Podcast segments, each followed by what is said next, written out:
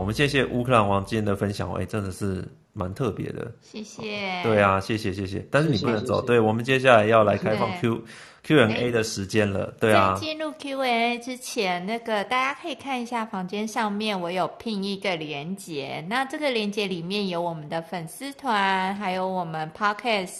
还有我们 Line 群组的连接，那还没有追踪或还没加入的朋友，都欢迎按按进去追踪我们喽。对，我加入我们的群组聊天。来推荐一下，对，呃，大家第一个当然要追踪我们的粉丝团啦，哈，粉丝团很重要。我们的节目还有很多节目，呃，节目资讯和呃，可能有的人想要节目的一些精华内容，哈。我们都有很多朋友会在粉丝团分享，对，包含节目笔记啊，还有有时候小编有时候都会写一些超实用的那个分享，职场秘诀分享这样。对，然后还有我们节目的图，对，梗图，梗图，对，那节目资讯，对，节目资讯，然后对，然后都可以欢迎大家上去留留言，然后互动一下。那第二个就是我们的这个赖群组哦，现在已经。经过了三了三四个礼拜，对啊，已经一千不两百人，已经破千了，而且加入不小心还可以吃鸡排。对，对，上面现在出现很多高手啦，哦，比如说什么呃，有人就是一整天都在上面，什么都可以聊哦。呃，那个从外太空聊到内子宫，很厉害，对，书上很厉害，可以呃聊那个 聊那个从业务聊到聊到技术都可以聊。对，从那个窝房后那个配备要什么怎么升级，到那个头发比较少了怎么办？还是没有女朋友怎么办？对，对，然后我对，然后每天的话题都不一样，还有那个育儿的，就是讲到一半突然在讨论说这个我当初要生小孩的时候产假怎么请的？对，对科技的产假怎么请的？啊，还有那种那个谈 offer。那个早就兵的在线上等，对，在线线，对他他明天要明天要这个拿到明天要谈的，对，那个还有那种谈完的回来报告战果的，然后我们叫他请吃鸡排的，对，对对对，这个真的是蛮有趣的群组了。那里面高手真很多，然后最近也有投投票那个薪资嘛分布，对，对我们好像看完都哭哭了，对我们好像众数就是最多的那一群是两。然后一两百万的，对啊，我们那个，然后抹抹布是你你自己就是那个 outlier，哦，那个我们有没有三四百万也是七八八九十个，我记得三四百万那个等级都是我们的群组里面的收入真的是蛮蛮厉害的，所以大家真的是可以多跟里面的前辈学习啦。有有的时候我都在里面学学到不少，真的很多哦，所以大家真的可以加入我们的那个群组啊。最近又还有很多黑 hunter 来加入我们。哦，今天有那个 Peggy 嘛，Peggy 加入那个黑 Hunter，然后提供从黑 Hunter 的角度，我觉得这个都对大家有很大的帮助啦。哦，很多朋友在里面。那呃，像今天回到今天的主题哈，乌克兰王帮我们分享这个跑道这件事情哦。其实很多人想要呃跟我们来聊职场啊，想要呃聊这个呃这个换跑道这些事情，其实就是要鼓起勇气做一些改变。好，那我觉得我们。其实你可以想想看，几个礼拜之前我们这些东西都没有，好，包含我们这节目可能都没有，但是我们短时间之内聚集了这么多朋友一起来集思广益，哈，帮你想办法。很多人也因为我们节目，他去呃愿意踏出那一步，然后做帮自己做出改变。诶，这样讲起来又好像直销哦，我是要出书，都讲到快要哭了，对对，没有没有，但是你你下一步是要出书吗？没有啦，没有啦，没有啦。最主要就是说，我觉得这是一个很好的例子，大家可以。多多加入我们的这个群组，然后听我们的节目，然后这个推广给更多的朋友。那我一直相信说，我们有更多的朋友加入，我们就可以得到更多的资讯。哦，那这个对大家都是一个很好的过程。呃，我们也希望说，把大家的力量聚集起来。哦，如果呃大家有碰到什么的问题哦，都可以互相帮忙哦。我觉得这个是对大家特别好的。好了，我们聊完了啦。现在要讲 Q&A 了，已经有一些人有把问题寄过来了。迫不及待。那对对，那我们 Q&A 的过程是这样。那你对于乌克兰网友什么样的问题的话，好，今天的这个分享什么问题的话，欢迎大家现在都来问问题，好不好？好，哎，你们那边有没有什么问题？对，好，我们有收到了一些问题。好，Iris，那你先来讲一下。来自台北的詹姆士问说：“想请问乌克兰王的英文是怎么准备的？当初是有特别补习吗？还是有什么特别的技巧可以分享？”呃，OK，那我想这个刚好讲到我的痛了。其实我的英文并没有很好，就是我的英文其实我在我有印象里，我这个考过最高的多益大概只有七百六十分。但是我一样在海外工作了这些年。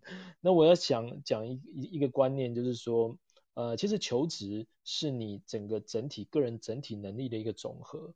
那不管你的学历，不管你的各方面条件，那都只是一部一部分。那当然你在求职的过程中，其实公司当然它可能会有一些考核的方式，然后不，比如说公司有有一些英文的考试啊，这个在面试的时候英文考试，这个就另当别论。但是否则的话，我会觉得说，呃，英文其实是一个部分，你要想办法自己去克服。我自己以前也是自己念的。那只要你这个都这个能力在这个水准之上，就是不要低于这个这个水平，或是说你不要真的是要靠这个能力就是来吃饭，因为它如果是一个硬指标的话，那你没有办法，你一定要很厉害，否则的话你就是你每个能力你只要达到它一个综合水平，然后让你的整体水平是符合人家的要求就好了。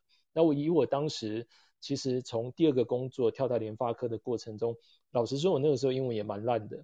我那个时候其实我的多益，我记得我在第二份系统厂的时候，我的多益可能只有四百分左右，然后我花了半年自己准备，就是下班以后自己准备，然后考到七百多分，然后我觉得哎，这个成绩可以去去去投联发科了，然后我就去投了。那事实上我那个时候在投的过程中，我也上了两另外一家公司瑞昱，所以我想讲的是说。啊，当然英文很重要，这个你要自己读，但是它不是一个唯一一个这个求职找工作的指标。那当然，你如果面临一个你自己比较不强的一个能力的时候，一个简单的原则就是隐恶扬善。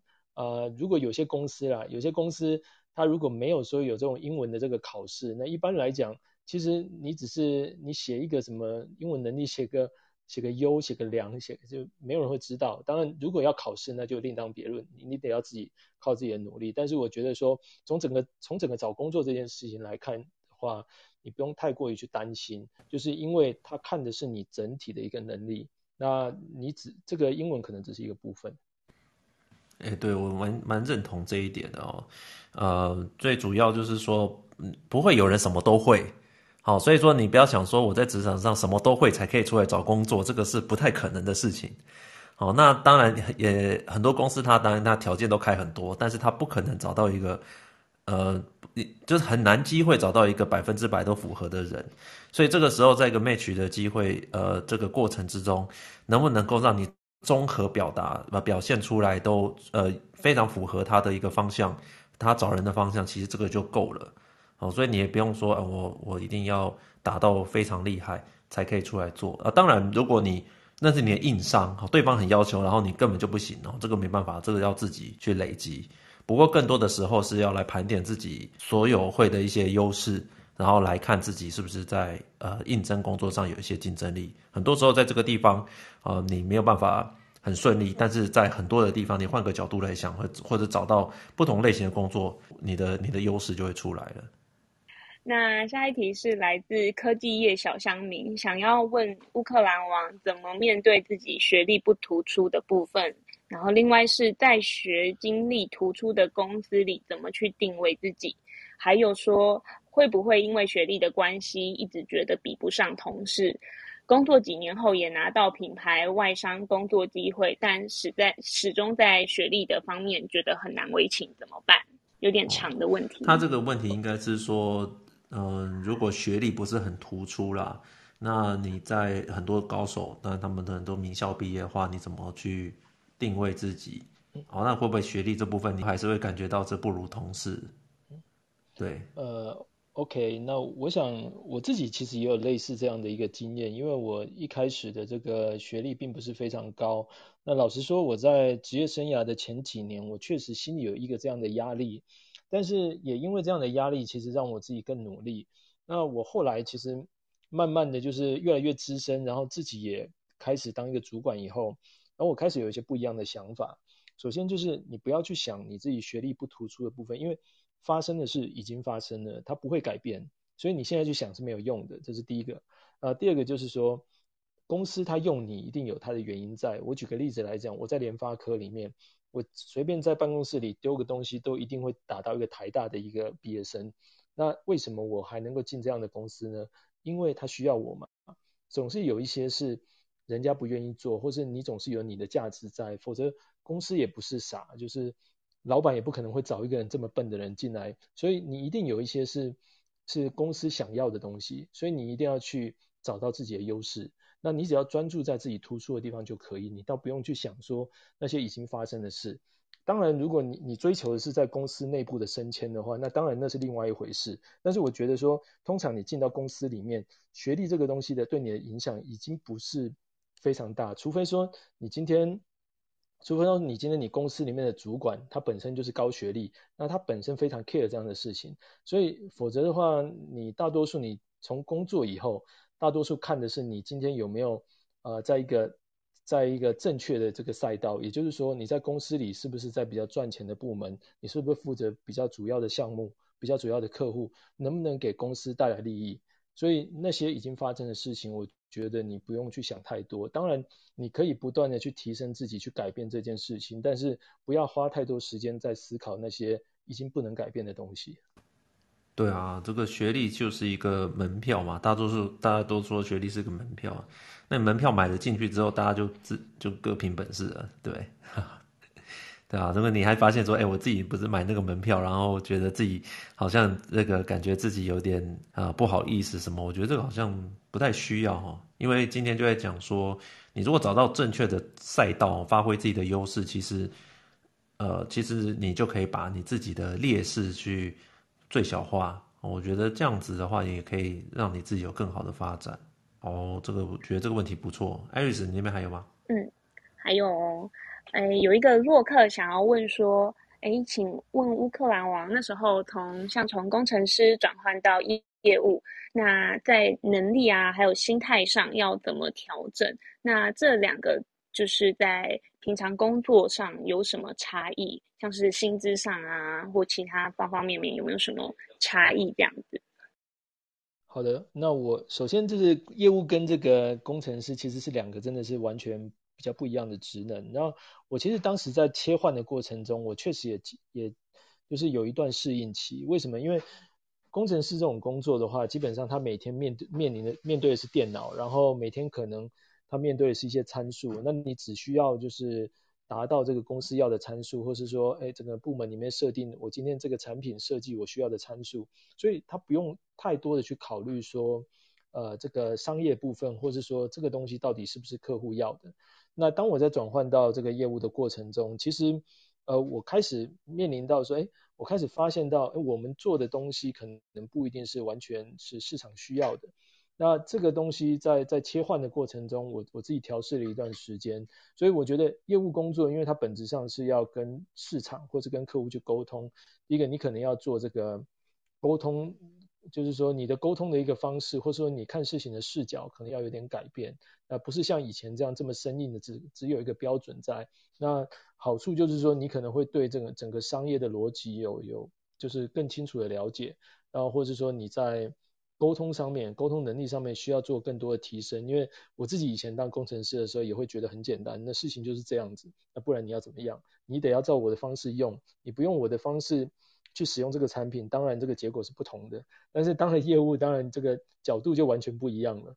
但是这个当然也是看你的公司跟产品啊，所以这是第一个这个部分。然后再来是薪资上的差异，我觉得薪资上的差异其实要看公司，因为。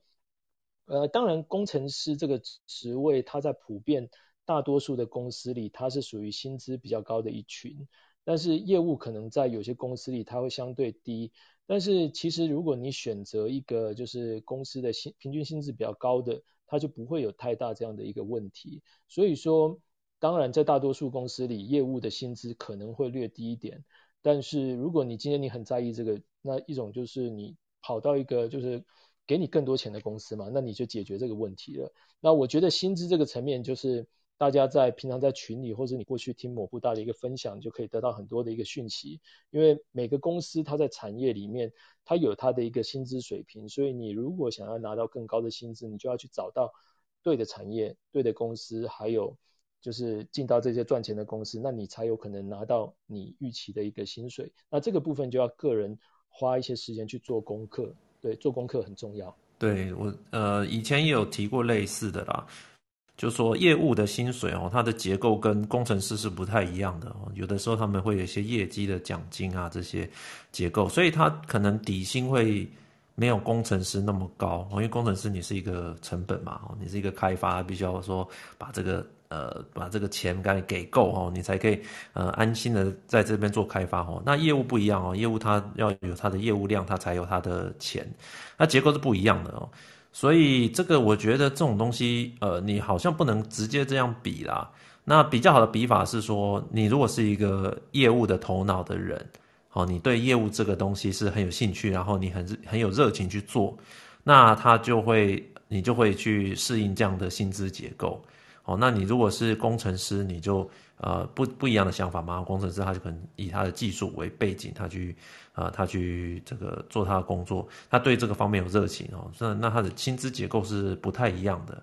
哦，所以你如果是工程师转业务，或是业务转工程师的话，那除了你的呃薪资结构的差异的变化之外，更重要是其实你自己。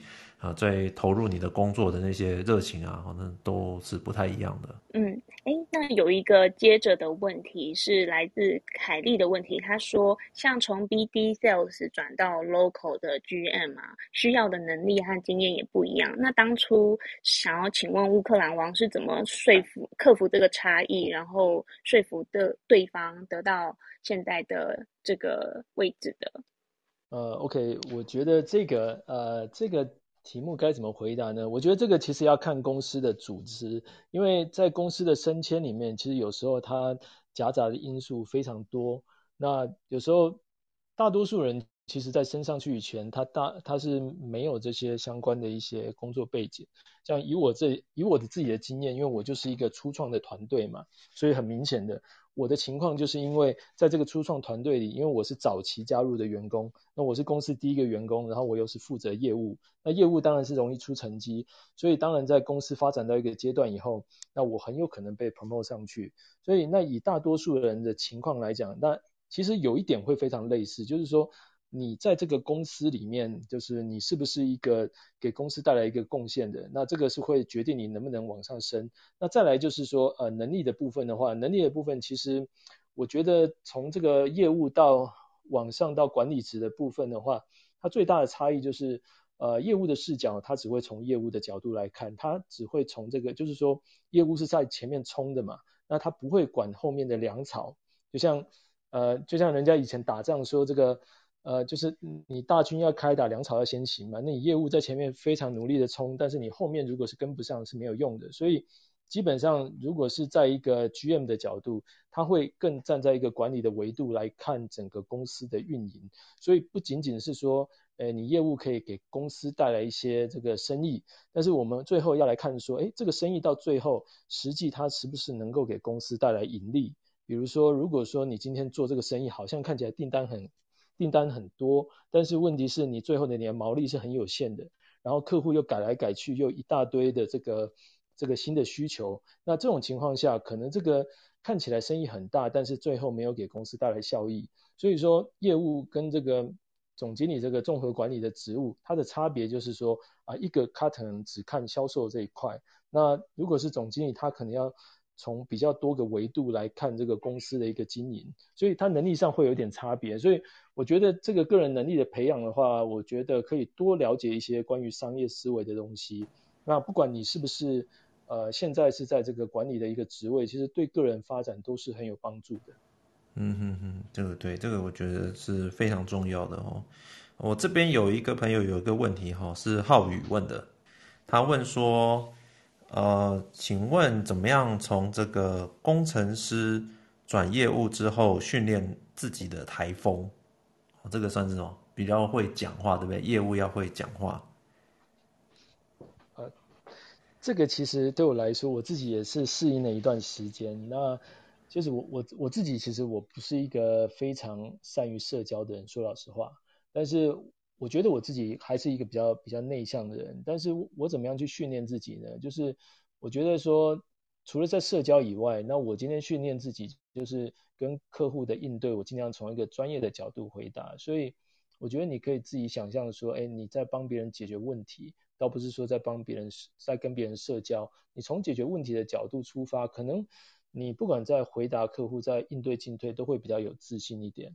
那另外，我在成为一个主管的过程中，其实我自己那个时候也非常紧张，就是我其实算是呃没有带过太多的一个团队，然后突然间从一个 sales head，然后就马上跳到总经理，那这个时间其实非常短，所以很多时候我都在想，我到底要怎么去做。那我觉得就是多看书吧，我觉得多看书吧，就是有时候去总结别人的经验，总是对你自己是有价值的。然后有时候我在。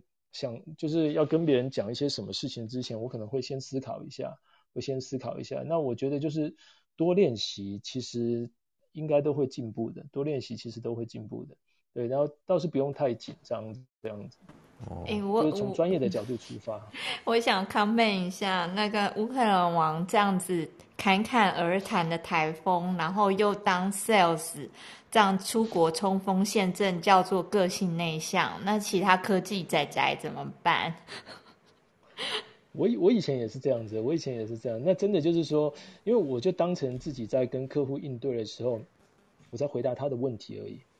所以倒不是说我我不是一个这种很很会尬聊的人，就是说看到一个不认识的人就可以跟他很轻松的聊。所以你会发现我在聊很多事情的时候看起来很严肃。其实 就是因为这样。哦，不过感觉好像有多接触、多练习，其实还是会成为习惯，而且也会进步嘛。对，我觉得其实这种是一个技能诶，它不是一种个性诶。比如说，我们可能会觉得说，个性外向的人比较适合当业务，其实他不一定，他可能是有那个先天上就有这样子的趋势，但是当得好业务的人，他不一定是一定要个性上怎么样，我觉得。很多的时候，甚至是要你自己有训练这方面的技能，哦，讲话啊，像可能我每个礼拜在这边这样讲这样讲。那我们讲久了之后，其实你要知道，工程师也常常需要上台报告的啊、哦。那他其实我觉得就很同意乌克兰王刚才讲的，他就把它当成你平常你要报告的时候，你会跟你会跟长官报告嘛，跟长官讲讲清楚一件事情。那只是说你转成说要跟客户讲一件事情，那这种东西只要经过练习的话，都可以有成果的。我觉得讲话这是当然是练习那种讲话，呃，演说是没问题，但是要能知道针对不同的人讲不同的话，我觉得这就真的是一个很高超的技巧，哎，需要很多经验的累积，这样。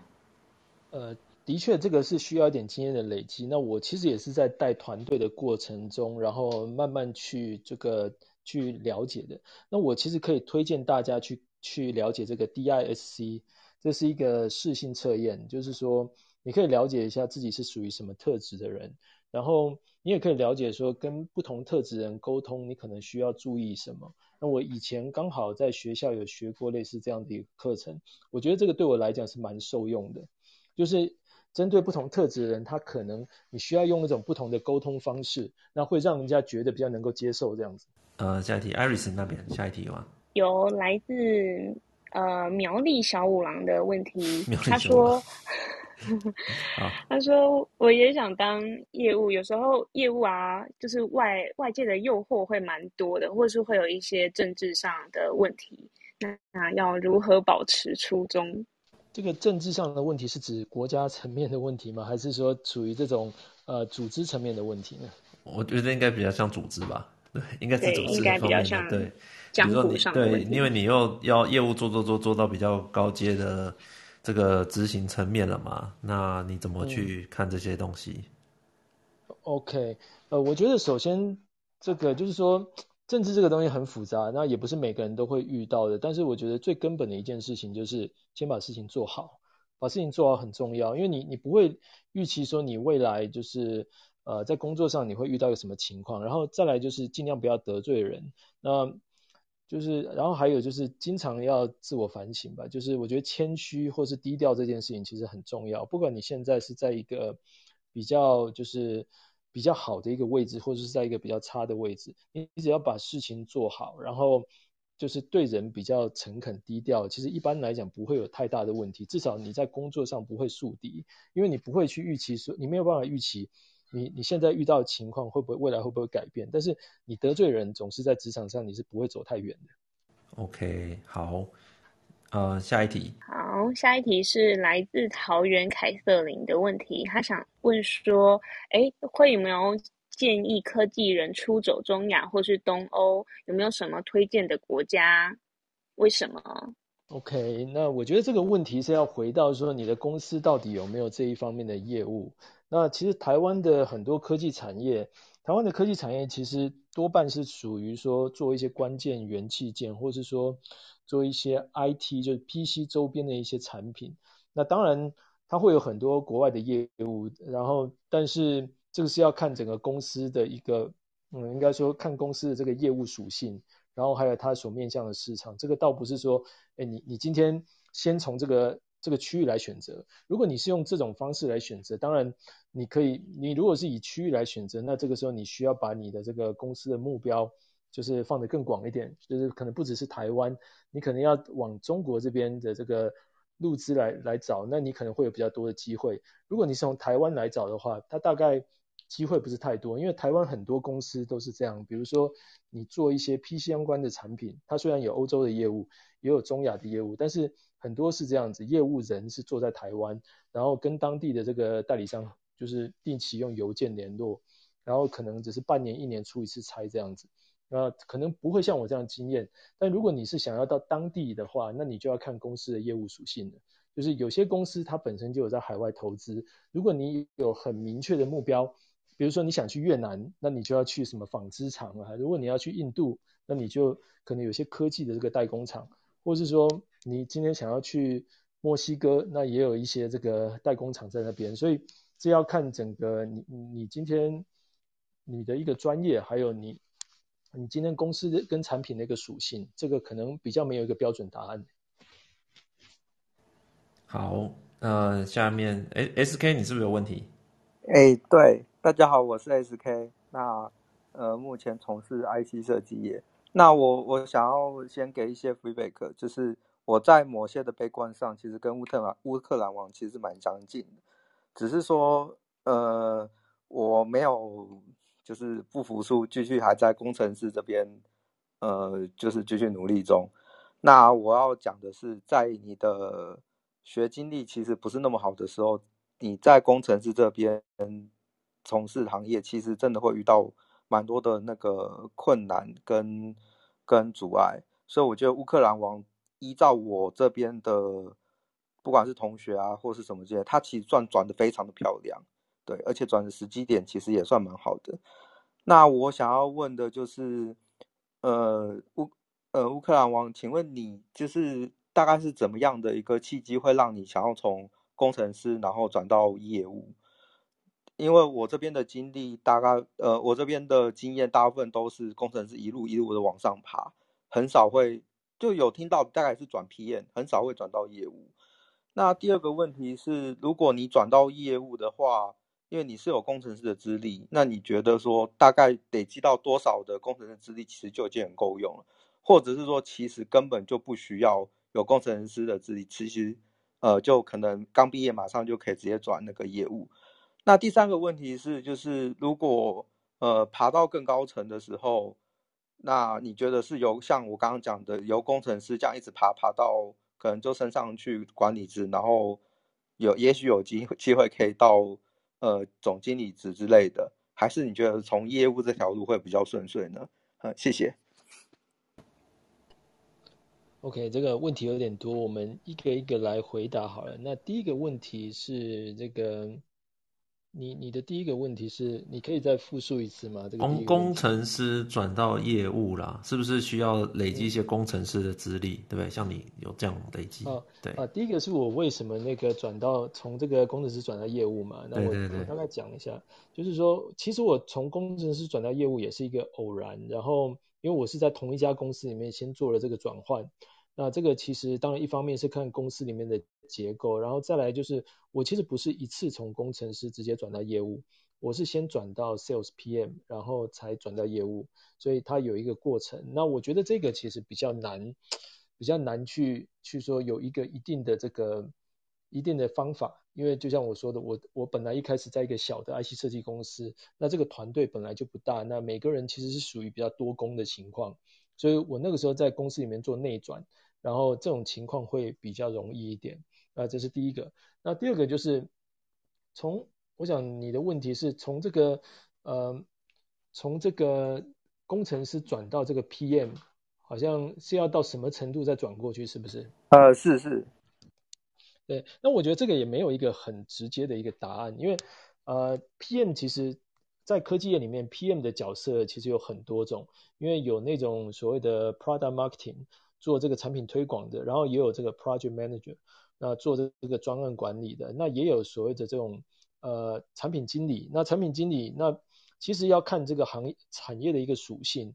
一般来说，其实如果你是在这种上游的半导体公司，然后本身就就是对技术能力比较依赖的话，那我会觉得说，大多数人可能会从这个技术，然后转到这种 product，呃，就可能会转到这个产品经理，或者转到这个 technical 的 PM，因为呃，你做这种比较偏向技术的 PM，它是需要去定义规格的，那这时候你的技术就比较重要。那很多人他从他从这个工程师转到 PM。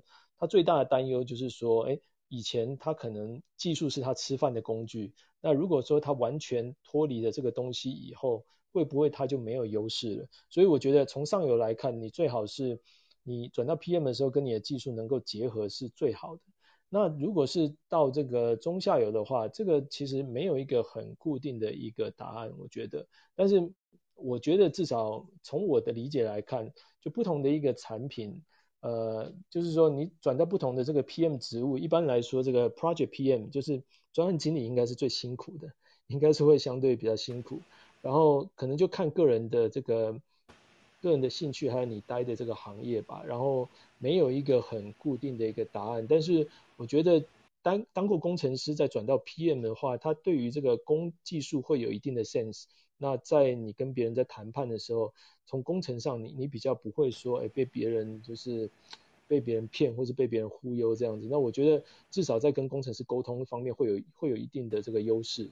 但是你怎么选择还是要看个人。他还有一个问题是说，如果呃工程师升上去当当到高层，然后总经理这样和业务这样上去，你自己觉得有没有难易度的差别？OK，那这这个东西它其实就非常难比较。我会觉得，就像我刚刚说的，工程师其实在科技行业里面是一个比较高薪的一个群体，所以我会说工程师他平均的薪水会比较高，因为他在大多数的公司这个研发部门有一定的重要性。但是其实工程师要升上去当总经理是相对难的。那为什么我说相对难？因为工程师的 pool 其实太大了。就是说，其实很多公司的总经理都是技术出身，但是因为人太多，所以这其实是一个比较窄的门。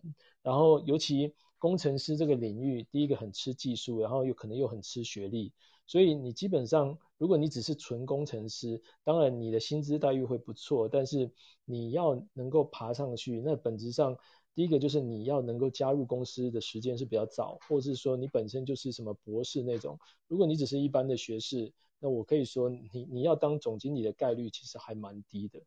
然后 PM 的话，PM 的话就不一定。PM 在很多像有我自己在这种路资，然后他就是说以这种中下游产品为主的 PM，其实有一定的比例，它是可以成为总经理，而且甚至有蛮多的总经理都是从市场端就是转变成总经理。像比如说这个某布大的这个 公司嘛。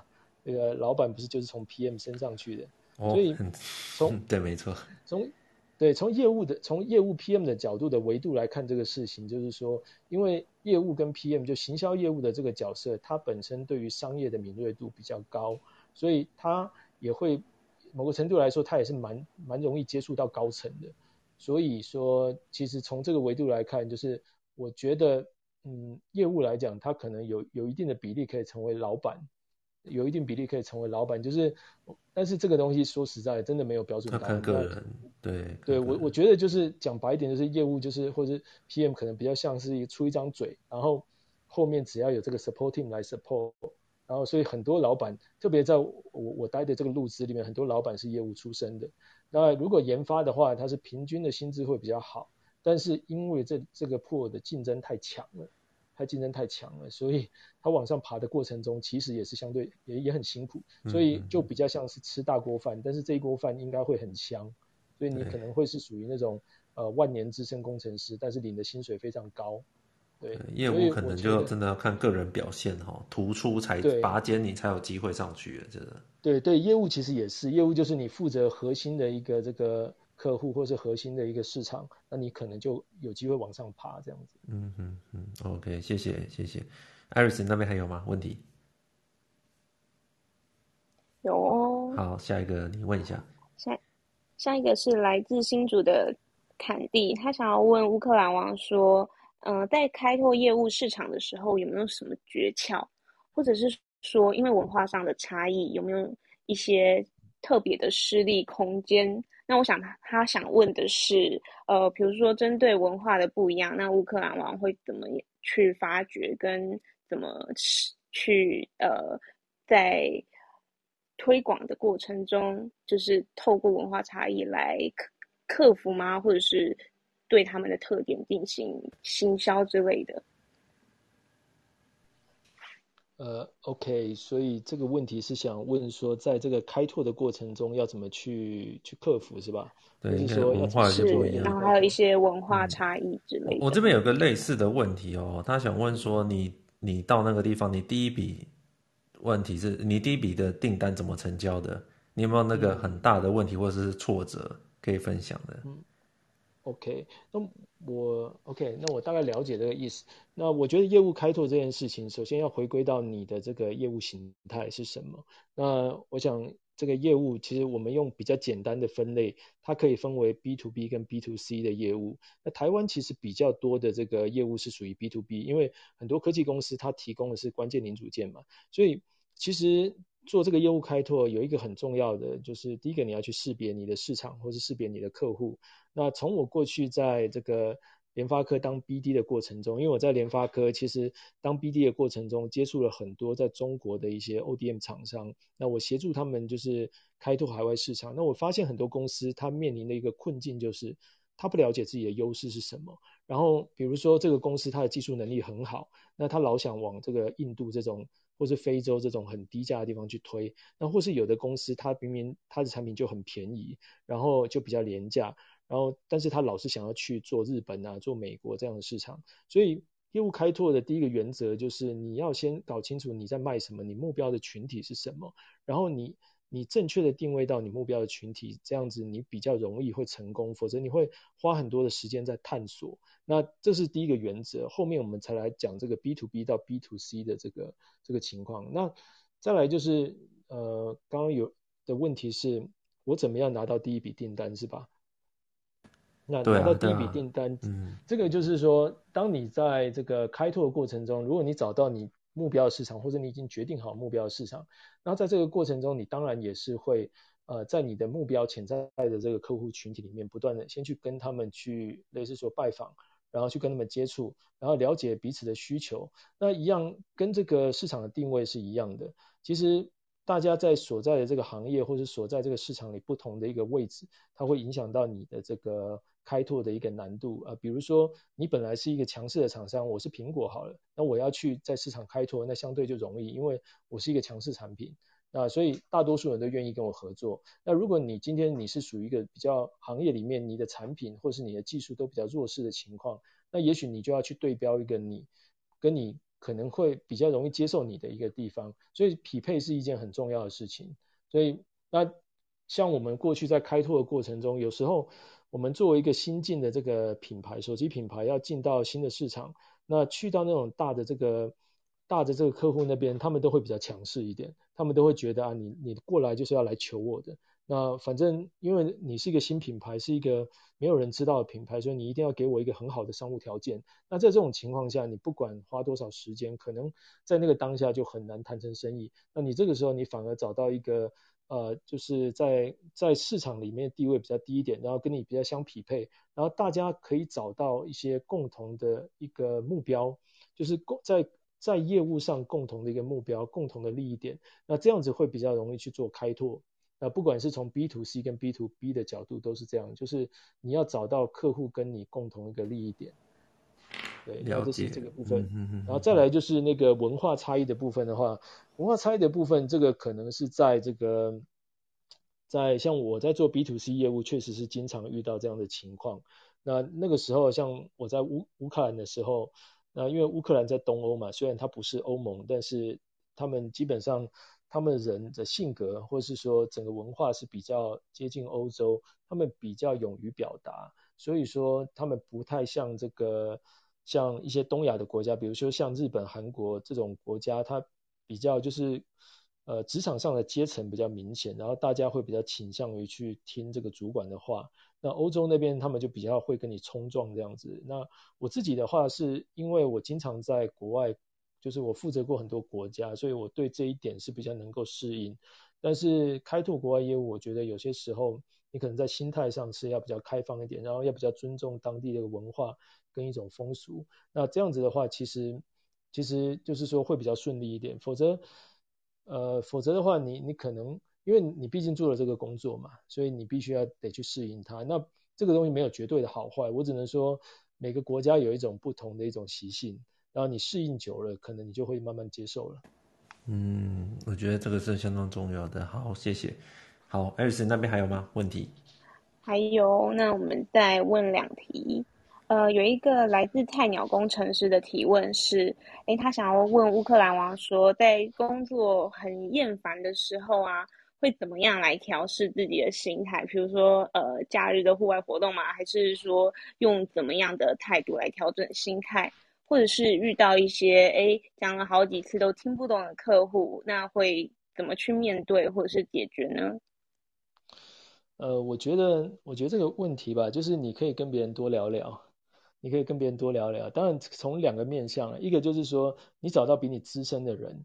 然后，或是说你可能在职场上有一些导师比较资深的，因为他经历过比较多的一个情况，所以他能够去从过来人的经验来开导你。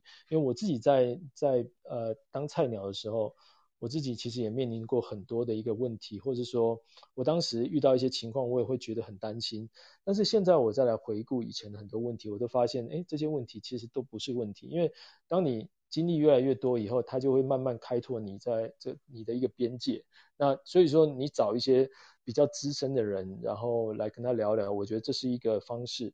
那另外就是你找朋友聊聊嘛，因为有时候你把这个不开心的东西抒发出来，也许你就觉得好多了。因为或甚至说，你跟朋友聊聊以后，你发现别人过得比你惨，那那你不是觉得哎，会觉得其实也没有那么糟嘛，大家都一样惨，或甚至别人比你更惨。那所以有时候我觉得是一个。这个情绪管理跟这个压力的是个疏解的方式，我觉得可以有很多方式，但是说出来会是一个比较好，最好不要闷在心里。好，那我最后一个问题好了，艾瑞斯那边最后一个问题。好，那最后一个问题是来自台南彭于晏的问题。那他说，在每天忙碌的工作中中，他。自己是在什么情况决定跳槽？是说，哎，乌克兰王当初是有达到自己设定的目标，还是说有呃朋友的邀约找到新的工作，或者是薪资薪资啊职位上有所提升，才会决定跳槽？嗯，OK，那关于跳槽这个问题，我觉得理由可以很多，但是我自己是觉得说，首先。你要先想清楚你自己加入这个公司的原因是什么，然后这个原因还在不在？不管说这个公司能够带给你什么，或是累积什么样的经验，那我觉得这是一件很重要。那以我自己来看，我自己在这个职涯的过程中多半是遇到瓶颈，然后我自己觉得说，诶，遇到这个瓶颈，我觉得我可能跨过跨不了，就是没有办法跨过去。当然，不同阶段的这个情况不一样。比如说，我第一次做选择的时候，是我到系统厂。然后那个时候我发现说，哎，第一个我的薪水，呃，减少这么多，减少百分之四十，那这个是很实质的感受。然后再来就是我发现我工作一天超过十二个小时，但是没有人感谢我。那我我发现说，哎，我即使待在这边，那你只是不断的就是在在填这个这个这个死缺嘛，对不对？所以说你只能自己跳出去。所以当时第一个情况是这样子，那我觉得这个情况不能改善。那后来我在联发科的时候，那时候是，哎，我发现我负责的业务那不断的在下滑。那我觉得说，在这个公司里，我目前的处境，我觉得我在未来三四年看不到一个我可能比较大的成长，那这跟我长期的一个目标可能是相抵触，所以那个时候我做了第二个选择。所以那未来的话，我我现在可能，呃，我未来的话，我刚刚有提到。我可能我在这边做了几年，有一些成果，但是我发现，哎，这里可能也不是一个主流的一个市场，所以依照我自己的一个目标，我觉得我是需要再思考一下这个问题。所以，呃，回到这个本来的问题，就是你得要先想，现在这个地方你目前的一个情况是怎么样，是不是还满足你？就是说，你现在在做的事情跟你跟你的这个职业目标是不是还相符合？然后你加入这个公司的原因，它是不是还在？如果它不在了，那当然你可以去做选择。那当然，如果说它只是一个短期的挫折，那其实你可以克服一下，也可能也就撑过了。对，所以我觉得这是我的答案。我觉得很呃，大家在做这个职场的规划哦，你可能要选择留下来、离开啊，你都要呃，就像乌克兰王刚才讲的，他其实都有去思考，好，不停的思考。第一个，他在这边的意义。好，在这边做继续做的意义，然后在呃呃，如果需要寻求转变的时候，他又是怎么想的？那他在这边有没有得到他想要的东西？如果没有，那他想要寻求什么样的东西？你会发现他的思考一直在这样子，在呃所有的问题的答案都是一直用这样的方向去思考。哦，不太像我们说我们拿两个选择过来看哪个钱多哪个好，我们就决就做的决定。他反而一直在思考说他的职涯要怎么样去走，我觉得这是一个大家可以想学习的方式。你可以听到今天讲了非常多的问题，但是你可以看到他在回答所有的问题的时候，都是在从一个呃跑道，我们回到他的主轴跑道啊，思考他现在他这个阶段要什么，他下个阶段要什么。我觉得这个东西就是让他现在能够走出这样跟大家不一样路一个最重要的想法。哦，这个是我觉得今天请乌克兰王跟我们分享这件事情，就是一个最重要的一个一个重点啊。哦，而且你你有没有发现，我们如果常常听那个外面的节目啊，哦，或者是看这个职涯的杂志啊，那很多总经理和很多的老板在上面分享，可是大家有没有发现，你看那些杂志，好像那个共鸣没有很多，那些总经理讲的东西，你都会觉得好像不是给你看的，对不对？可是今天像乌克兰王他在这边分享，你有没有发现他好像跟我们年纪差不多？他讲东西，其实你也听得懂啊。他就是他好像就是做过这样的选择，然后分享给你知道，对不对？你有没有这种感觉？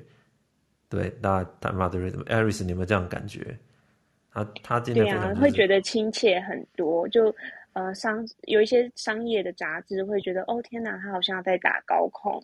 很跟我差好远，不过乌克兰王就是一路以来就觉得，嗯，哎，原来就是当我们在做职涯的选择的时候，他的想法或他的内心的呃概念，他是怎么去做出选择的，我就觉得和我们很切，呃，还蛮亲切的。对，其实你看他，对他跟我们的年纪其实没有差很多的，对吧？然后你看他一路这些选择，其实你我觉得听到这边，有的人或许甚至会想说，哎。我这样子是不是连我自己都有办法做个选择？因为他都可以这样做，我也可以这样做。哦，有点不像是那个问那个老板有没有那个董事长他做的选择。哇，那个我根本一辈子不可能做的选择啊！没有，某部那个我们今天听乌克兰王是知道选择比努力重要啊，那个商业杂志是知道投胎比选择重要了。哦，这是很有可能的，对。哦，这样我我记得我以前看过一个总经理他在讲他怎么成功的。他就是看到那个机会，他就会贷款两千万下去开了工厂，然后我就想说，嗯，这个就感觉不太像是我们可以复制的经验，对不对？真的，那个背后太多不能说的。对，但是如果今天有一个朋友跟你讲说，他今天呃为了要为了要寻求自我的突破，他跑去中亚做了业务，结果做一做做到总经理，哎，现在回来。有很多的机会等着他，诶，你就会觉得这个是一个很有趣的经验，而且会去想他中间是怎么想的，对不对？哎，不过真的啦，我觉得今天听乌克兰王这么精彩的分享啊，就是虽然听他讲的好像轻描淡写这样子谈笑风生，但是我觉得真的这个过程其实真的也真的是不容易耶，也不是一般人觉得说哇，那就可以。跟着这一条路或者怎样去做的这种选择，这之中实在有太多的努力跟艰辛了。我觉得可以听到这个部分。对，我们其实，在邀请我们的朋友来做我们的节目的时候，其实我们都在想一件事，就是这个东西听了之后，对大家一定要很快就有帮助。哦，就是你现在或者是未来几年就要有帮助。我们不要找那种几乎一辈子不可能碰到的一些案例，哦，放在各位身上。我觉得，呃，像乌克兰王他的经历就是一个很好的例子，啊，就很符合我们的节目的主轴。就是你听了之后，你就会觉得说，哎，这个东西马上就。可以用，你今天一定多少会得到一些东西，然后他跟你很相近，我觉得这个就是，我觉得这个就是一个很棒的一个很棒的一个机会，超级励志。哎，我们最后节目结束之前，其实有人私讯说想听听看乌克兰王讲一下当地的语言。哦，这个是什么哈萨克吗？是是什么？当地是什么？乌克兰语吗？你你自己有学吗？乌克兰语还是哈萨克？欸，其实我来这边这么久，倒是真的没有学好这些当地语言。我可能会的就是打招呼而已吧。啊，怎么打招呼？你你怎么打招呼？跟当地人？对，我我其实来这边这么久，大概就还是招呼语，因为俄文实在有点难。哦，所以哦，俄文应该俄文都通了，是不是？中亚应该俄文都通了。呃，因为因为这里是前苏联的这个加盟国嘛，所以说我们可能平常就是会讲一些打招呼语，比如说早上，呃，去到公司跟大家讲这个早安，或者讲你好叫 Privet Privet，然后或是谢谢叫 Spasiba，就是类似这样子，就基本的这种早安、午安、晚安啊，然后谢谢、对不起这样子。好，谢谢怎么讲？谢谢 Spicy 吧 Spasiba 哦，好啊，今天那能用俄文讲？那个讲一下我们的口号吗？可能 会太难了？太难了，对对，对。哇，所以其实在那边英文其实基本上就都可以通吗？连一般你去购物啊、旅游，全部都英文都通吗？生活可以吗？呃，其实可能在这个在在区域里面，就是在这个乡下。可能会比较困难，但城市里面英文可以沟通的比例比较高。其实，但是还是还是不容易啦。所以说，其实这种肢体语言嘛，有很多种方式可以沟通的，就肢体语言啊，或是用呃 Google 翻译啊，有很多方式。嗯，那真的是要花很多的精神力气去异乡打拼哦。这个真的太有趣了。下次我们有讲到这个外派，再麻烦你一起来跟我们聊一聊。对，应该有很多可以讲的。对对对，呃，今天非常谢谢乌克兰王哦，跟我们今天分享呃这个愉快的夜晚。那我们最后还是要不可免俗的来喊口号哦。那我们口号就是心灵体感财富自由万岁哦。那喊这个口号就是让我们自己哦每天帮自己打气哦。那呃，既然今天乌克兰王来来了，你要不要带我们一起喊这个口号？我们喊三次。OK，好的。好，那就交给你了。开始吗？对对对对，对，用什么 tempo？你你决定啊，你决对对对对。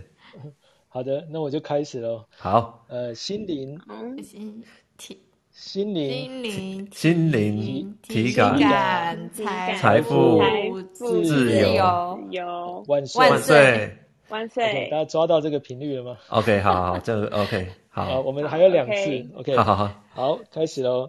心灵、心灵、体感、体感、财富、财富、自由、自由，万岁！OK，好，再一次。心灵、心灵、体感、体感、财富、财富、自由、自由，万岁！万岁！好，谢谢乌克兰王，谢谢大家，今天晚安，谢谢大家，谢谢大家，晚安，谢谢，拜拜。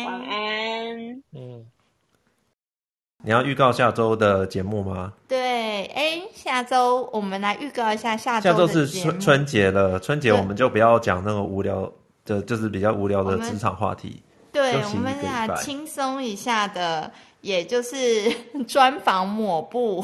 其实其实没有什么好专访的啦，因为我就跟大家一样是一个工程师而已，我不是什么。总经理也没有什么很特别的职场的路，对，只是不小心在那个薪水设备上可以勾那个最高的那一栏这样子。呃，我觉得运气比较多，因为大家知道说我是一个机构工程师，那其实你要看像 YouTuber 或者是 Podcaster，好，或者是这个网络上出来讲的，大概九成九都是软体工程师啦。好，或总经理或软体工程师啦，这两种。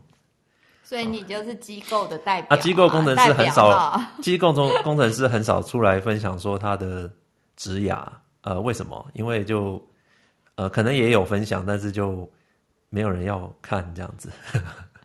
所以你要分享一种很不一样的那个，哎，下周就是不好意思，就变成是我主持来分享。哦，对，下周是雪柔来。对对对，我主要主持，当然也欢迎其他 moderator 一起上台参加。然后我们下周要拷问啊，不是，就是要访问的，就是抹布本人这样子。然后还有一个东西要跟大家预告一下。可以，我觉得可以预告一下。好，就是我们会推出我们的新春贴图，耐贴图。哎，真的是要什么时候上架？新春不就是快到了吗？期待耶！对对对，就是我们的呃，我们的那个粉丝团，不是大家会看到我们有个工程师笑着流泪的工程师吗？Rich，对，就是其实还没有 Rich 的 Rich。他他他他就是我们 Mark 那个什么，大家有看到那个我们的那个 logo 是一个有个识别证，有没有？里面那个人，对，那个 Rich 他原来他叫 Rich，很多人可能都不知道他。有在那个首页上有写他的名字。OK，瑞奇，瑞奇，是对。然后他他自己出贴图，那个设计师他贴图，而且这个设计师。他是一个 PM 工程界的 PM，超厉害，超厉害，所以我们我们每个里面的人都是斜杠到不行。那那我就说，哎、欸，我们新春的时候给他，呃，我们就出一套贴图啊。这个贴图当然我们呃现在正在申请上架中了。好，那上架之后我们来跟大家呃广告一下，好像下礼拜可能广告一下新春版本的贴图。真的，对对对，所以因为还是要还是要先宣传，因为下礼拜就过年了嘛，哦，对啊，就是有点晚，对，但在这中间希望是可以上架，然后呃，这个呃，我们也不是靠这个赚钱，因为贴图这个也赚不了多少钱啊。好，那那主要是我们要付这个设计师的费用，要帮我们设计。不行，我们要好好宣传，用卖点数 下架，对对对，下架它。我我觉得蛮可爱的啦，对对对，真的对我们对这个也不是给我，对那个钱也不是给我们，但是因为我们有很多的朋友呃无偿来帮助我们啊，好，那我们就这样做一些好玩的东西。对，哎、欸，你看啦，抹布都那个帮设计师找这种财路啊，我、欸、他有帮我们画画啊，你要帮我们画才有啊，他要帮我们画画，我们有别的功用啊。对啊，对啊，对啊，是你自己开房贴图，贴图应该是 贴图应该是蛮便宜的。有人很多人说要小小额捐款，不用了，不用了。我觉得暂时是还不需要，因为我觉得大家就是。哎、欸，我很需要那个，我等下账户可以贴在 pin 在上面嘛？嗯，可以哈。最近年关将近手，对对对，那但是对我觉得，我觉得重点是在于说，呃，好玩啦哦，那大家可以呃，我觉得重点还是在推广我们的节目啦。哦，我我有讲过为什么要推广节目，就是希望更多人加入，然后我们就可以听到更多不同的呃经验啊，因为我们一个人能够经历经历的职场经验是很有限的，所以有很多人一起加入的时候，那大家就可以互相帮忙，我觉得这个是最好的。那那推广就是需要有一些媒体嘛，所以我觉得贴图是一个蛮有趣的哦，那个大家到时候看到之后就会知道。就就会知道这个贴图都很好用的，过年的期间特别好用啊！对，要怎么好用，好怎么好用，到时候大家看着就知道了，好不好？